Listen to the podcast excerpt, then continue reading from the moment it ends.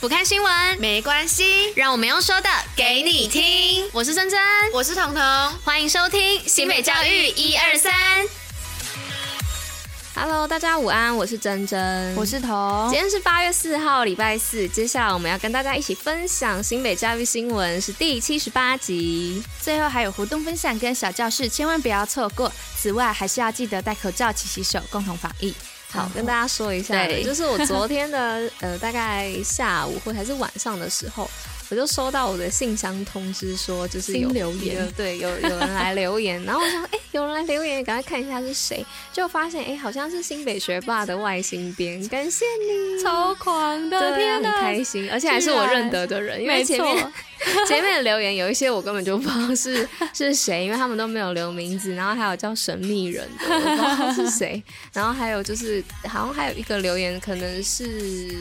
他留言内容是比较属于就是教育局呃教育资讯的，所以我也我也不知道会不会哎、欸、有可能是就是也是可能教育局的同仁或者是谁要给我们一些鼓励。对对对，好，感谢外星编，我没有收到你的留言了，感恩。所以大家我们是真的会看留言的哦，可以。多留言，多留言 对啊，说不定我们可以做一个念念留言的一个一小段时间，就是活动啊。彤彤想表示说，就是他想要有一 part 是，哎、欸，可以分享一下大家留言的部分。对，对好，那接下来就大家呃带大家进入今天新闻的部分哦。Go。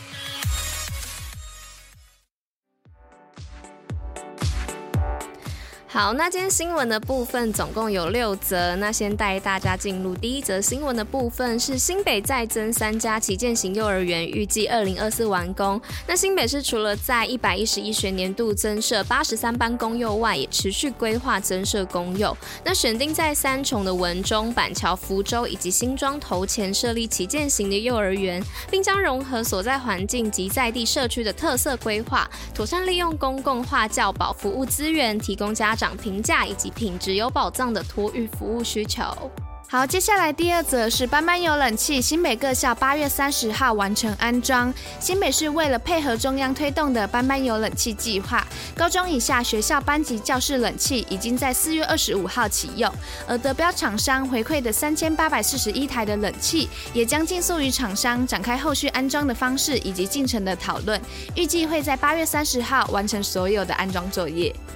哇，好好哦！现在都班班有冷气耶，我记得我们小时候好像就没有，就只有电风扇。对，我记得好像我国中的时候，好像只有那种什么，就是呃玻璃屋教室才会有冷气。哦，对，就是那种在外面很热很热的那种才会有。但是现在都不用担心喽，班班有冷气，超爽的。可是这样也象征学生可以安心的学习啦。对啊，就是不用因为天气燥热，所以就会很心情烦躁，心情不好，所以成绩要更好喽。总是总而言之呢。那班班有冷气，我觉得超赞的。好开心的感觉。好，好，那接下来带大家进入第三则的部分，是提升幼教品质发表会展现成果。那新北市的光复国小呢，在日前办理教保服务人员专业发展社群与探究式原本课程发表，由教师们分享社群共学模式，并整合自然资源以及在地文化，开发社区文化、阅读、自然等同整性的课程，设计符合幼童发展的探究式教学活动，发展出丰富的原本课程。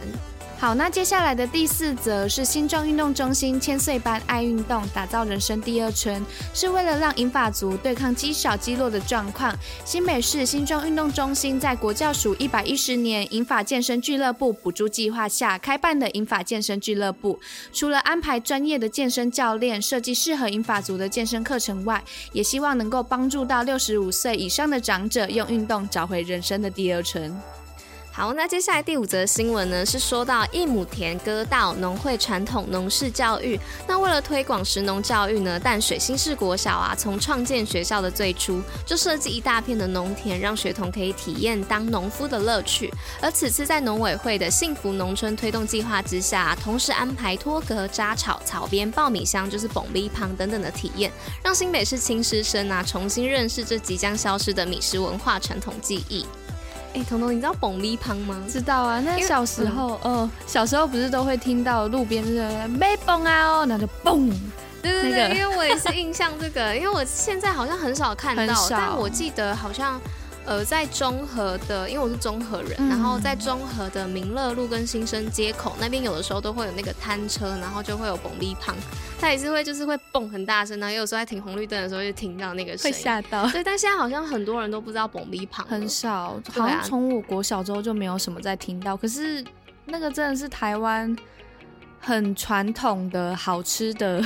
在地美食。对，不知道哪边还有。对啊，我觉得大家可以去找找看，也可以吃吃看，啊、就吃起来有点甜甜的、脆脆的这样子。嗯、有找到也可以跟我们讲。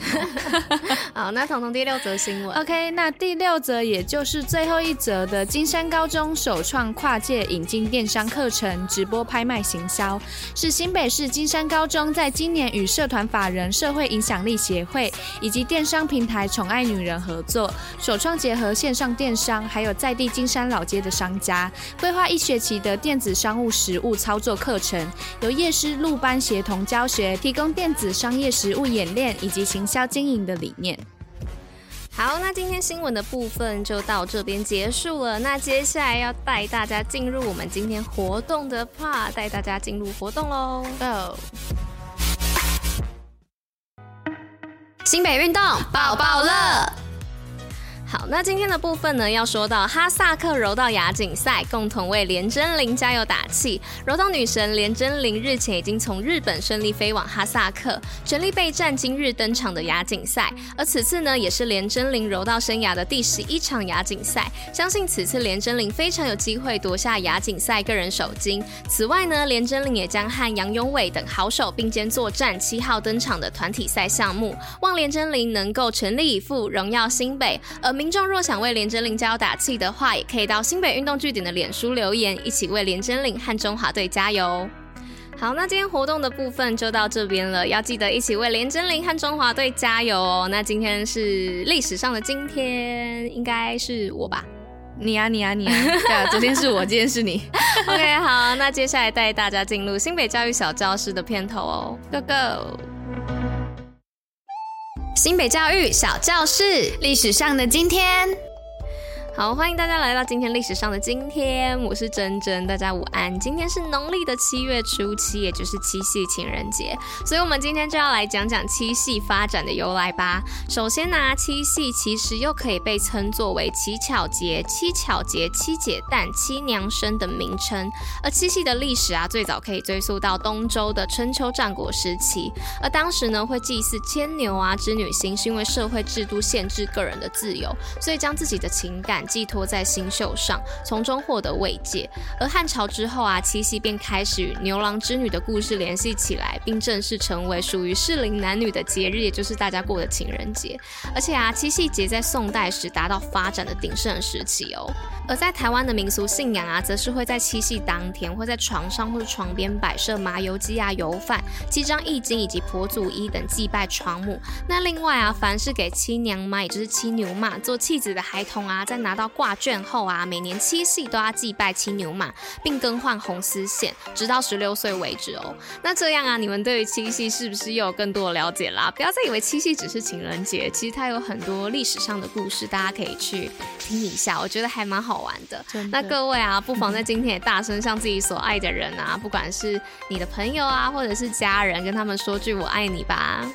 好，那刚刚珍珍有讲到七牛马的部分，在这边我跟大家稍微科普一下。其实之所以七牛马其实就是织女的意思，那为什么它会叫七牛马呢？因为有人说这个七啊其实是地七的意思，也就是指天地的第七个女儿就是织女本人。那也有人说七其实就代表的是织女跟她的六位姐姐，那加起来一共是七位。然后除此之外还有什么北斗七星啊，跟北斗七星配偶神等等的说法，然后刚刚说把孩子可以作为七牛妈的契子，是因为这边有说在闽南的传说里面，织女的姐姐因为同情牛郎织女这对被拆散的佳偶，所以在暗中会保佑牛郎跟织女的这两个孩子，所以就有发展出七牛妈是儿童的守护神这样的说法，真的是很酷。还有还有很多什么七巧啊那些什么的，大家有兴趣真的是可以上网科普一下。